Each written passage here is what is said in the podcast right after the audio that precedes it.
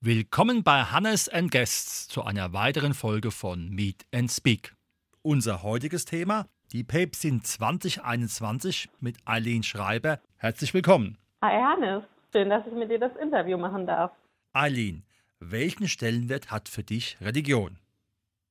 Hannes, ich muss sagen, dass dieses Wort Religion äh, für mich so ein bisschen altertümlich klingt, wenn ich das so sagen darf.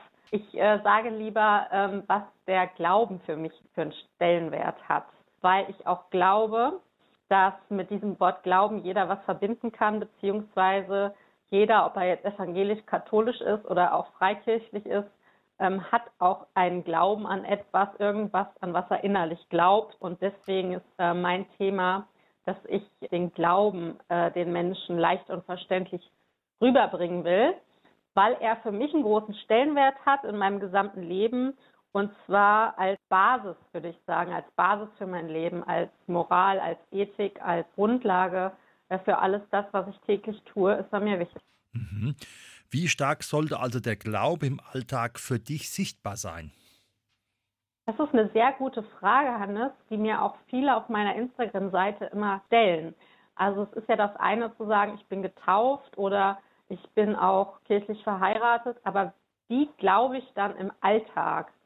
Und ähm, das können viele kleine Dinge sein. Das kann sein, dass man zum Beispiel sich ganz bewusst eine Kerze anzündet, an jemanden denkt. Oder dass man, was viele aufgegeben haben, wieder anfängt zu beten. Und beten ist ähm, eigentlich ja das zentrale Tool, sage ich mal, das zentrale Werkzeug im Alltag, ähm, man muss sich das nicht so kompliziert vorstellen, dass man dafür immer an die Kirche gehen muss oder dass man dafür einen bestimmten Ort haben muss.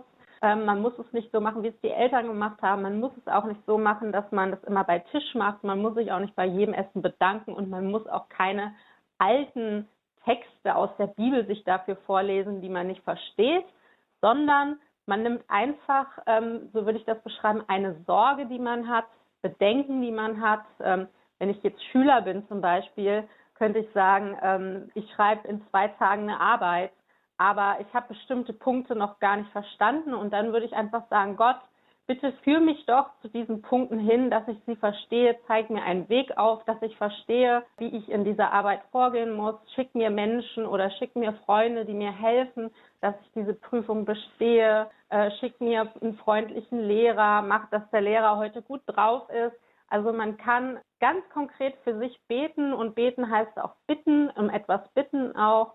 Und ähm, dann kommt man meistens zusammen mit diesem Gebet ganz gut ans Ziel. Und deswegen finde ich den Glauben im Alltag sehr wichtig. Mhm. Du nennst dich ja auf Instagram die Päpstin 2021. Was war der Hintergrund dieses Namens? Der Hintergrund, also ich wollte ich habe mir selber überlegt, wie ich die Bibel und die Inhalte ganz einfach und verständlich in kurzen Worten anderen Menschen so weitergeben kann, dass sie es eben auch verstehen und dass sie wieder Lust haben an diesem Thema. Und habe mich dann natürlich gefragt, wie kann ich jetzt aber diesen Account nennen? Ich habe dann überlegt, ich möchte das gerne über Instagram machen. Ich möchte gerne Live-Videos machen. Ich möchte gerne mit den Menschen zusammen sein. Und dann hatte ich aber noch keinen Namen. Und einen Tag später war ich bei meiner Schwiegermutter und die hat gesagt, Mensch, Aline, ich habe hier drei Bücher am Wegesrand gefunden und die habe ich mal mitgenommen, gefällt dir eins? Und eins davon war die Päpstin. Und das habe ich wie so eine kleine Trophäe in den Händen gehalten und wusste, das ist jetzt mein Name, ne? die Päpstin. Und es vereint für mich halt so viele Dinge, die mir auch wichtig waren. Also wir wissen ja, dass es im katholischen Glauben einen Papst gibt, aber eine Päpstin kann es ja nicht geben, weil das eben die katholische Kirche nicht erlaubt. Und ich weiß auch, dass sich in den Strukturen der Kirche so schnell nichts ändern kann. Aber ich kann ja virtuell das ändern. Das heißt, ich kann ja die Päpstin sein und ich kann auch genauso gut Bibelinhalte verteilen, wie auch das ein Pfarrer tut, der männlich ist. Kann ich das als Frau genauso gut machen. Und äh, mittlerweile habe ich ja auch schon äh, etliche Follower und viele die meinem Gottesdienst am Sonntag folgen und sich meine Predigt anhören. Und deswegen ist da meine Gleichung wunderbar aufgegangen und auch dieser Name kommt sehr gut an. Und da bin ich einfach Gott dankbar, dass ich an diesem Tag diesen Hinweis bekommen habe für diesen Namen. Mhm. Hast du eine zentrale Message in deinen Aktivitäten und wie sehen diese zum Beispiel in der Social Media Community aus? ja, also das eine ist halt, lebt einfach eure Werte, bleibt integer, seid moralisch korrekt, lebt nach einer gewissen Ethik und Moral. Und man kann das auf Grundlage der Bibel tun, weil die Bibel sehr viele Beispiele vorgibt. Zum Beispiel, ich finde das sehr praktisch, geht es um Freundschaften. Es gibt viele Gleichnisse, da geht es um Freundschaft oder auch um Vergebung, ums Verzeihen oder es geht auch mal um Sachen, wie bewerbe ich mich richtig, was sagt Gott dazu, wie ich mich bewerben kann. Und ich versuche halt immer diese, diese Bilder aus der Bibel so zu interpretieren, dass man sie halt in seinen Alltag mitnehmen kann. Und deswegen ist eigentlich meine zentrale Botschaft eben immer, leb deine Werte, leb deinen Glauben und tu das moralisch korrekt. Und die Bibel ist dir im Alltag eine Hilfe dafür, beziehungsweise ich bin eine Hilfe dafür oder eine Stütze im Alltag und man kann sich dann an mich äh, bei Instagram wenden und da möchte ich einfach gerne helfen. Wie soll sich aus deinem Blickwinkel bei bekannten Problemen, zum Beispiel Zusammenlegen von Kirchengemeinden, Priestermangel, Kirchenaustritten, die Kirche und die Kirchengemeinde weiterentwickeln? Genau. Also Hannes, ich finde mal, es gibt Punkte, an denen kann man was ändern und es gibt Punkte, an denen kann man nichts ändern. Und man sollte halt nur mit den Punkten arbeiten, die man ändern kann. Was ich nicht beeinflussen kann, ist halt dieser neue pastorale Weg und die Zusammenlegung der Kirchen. Das ist ja etwas, was von viel weiter oben kommt. Aber ich kann dir ein kleines Beispiel dafür sagen. Und zum Beispiel letzten Sonntag habe ich eine Frau im Gottesdienst gesehen, die ich noch nie gesehen habe.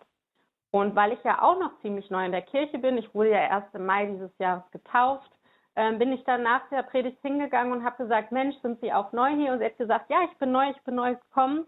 Und hat dann gesagt, na ja, aber an der Predigt, ich fand das ein bisschen altbacken und sie hatte halt konkrete Punkte, was ihr nicht so gut gefallen hat. Und ich fand das auch toll, dass sie das gesagt hat weil nur an diesen Punkten kann man arbeiten.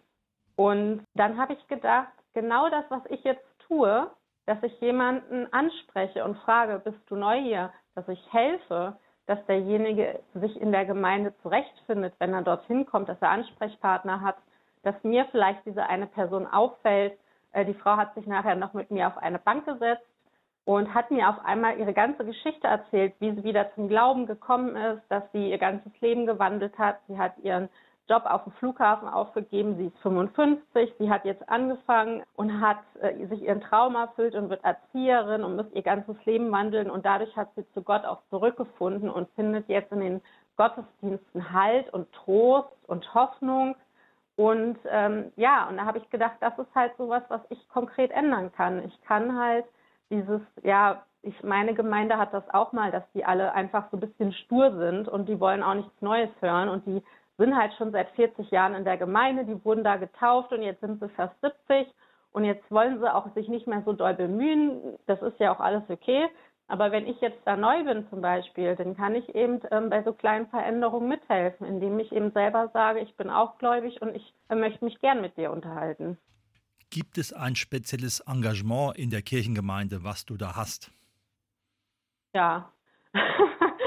also erstmal habe ich ein ganz einfaches und zwar teile ich diese Fahrbriefe aus, ähm, weil da unbedingt Hilfe gebraucht wurde, weil äh, Seeheim, äh, meine Gemeinde ist in Seeheim-Jugendheim und die haben einen sehr großen Kreis. Es geht unter anderem auch nach Balkhausen und die Leute, die dort Fahrbriefe austeilen, die, ähm, die sind alle schon so 60, 70, 80 und da kommen wenig Junge nach.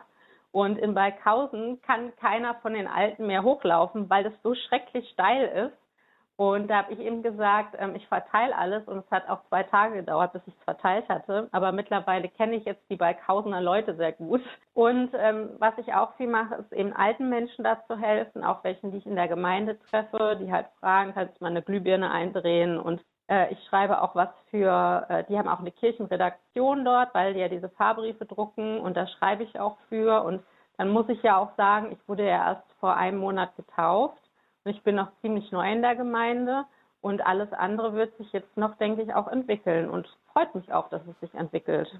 Du hattest ja eben nochmal deine Taufe angesprochen. Kannst du vielleicht dazu nochmal was sagen, warum du in einem gut gesetzten Alter eine Erwachsenentaufe gemacht hast?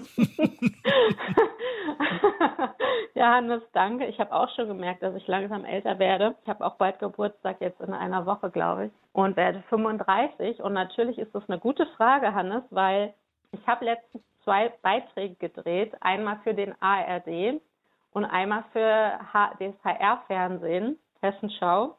Und die haben mich genau das Gleiche gefragt. Also wie kommt man jetzt auf die Idee, gerade auch mit diesen ganzen Austritten und diesen Missbrauchsskandalen, wie kommt man auf die Idee, sich gerade jetzt taufen zu lassen? Und es fand die so interessant, dass sie ihnen Beiträge gedreht haben.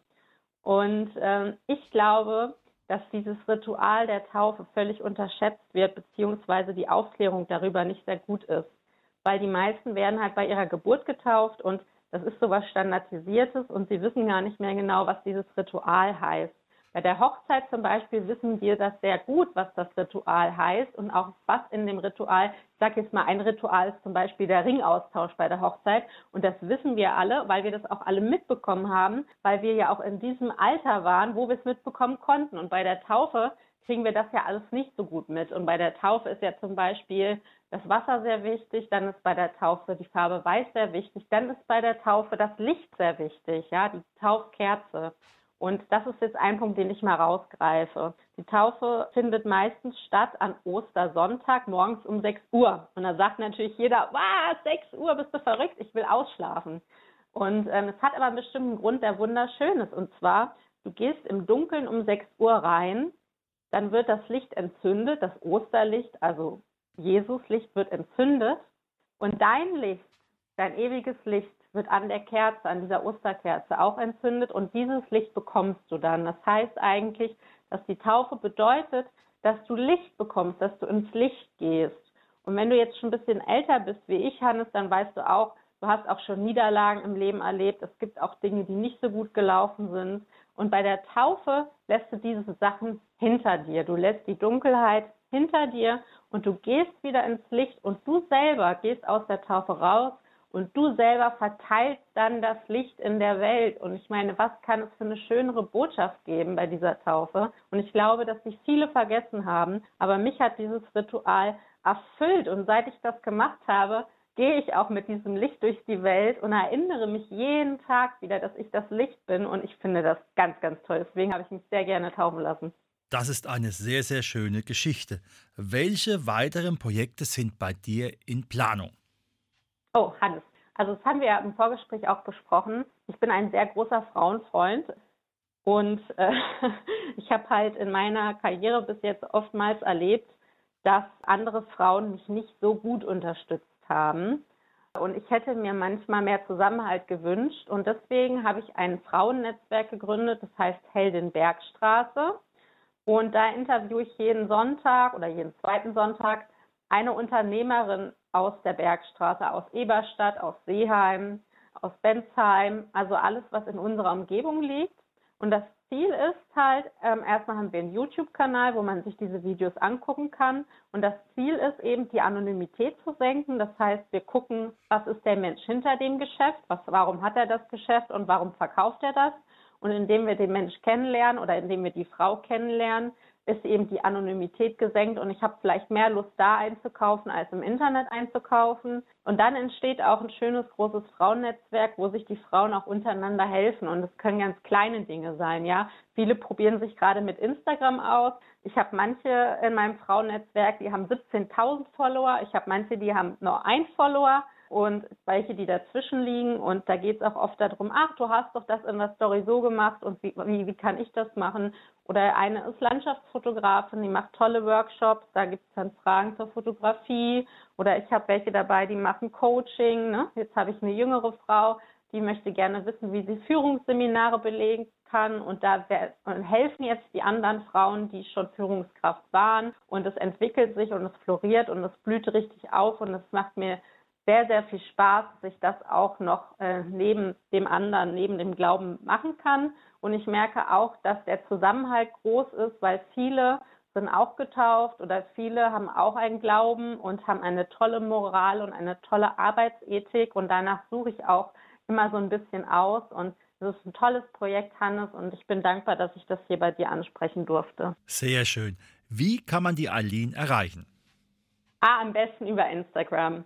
Also du kannst einfach auf äh, die Päpstin mit AE, die Päpstin 2021 gehen oder du kannst mir auch eine Mail schreiben.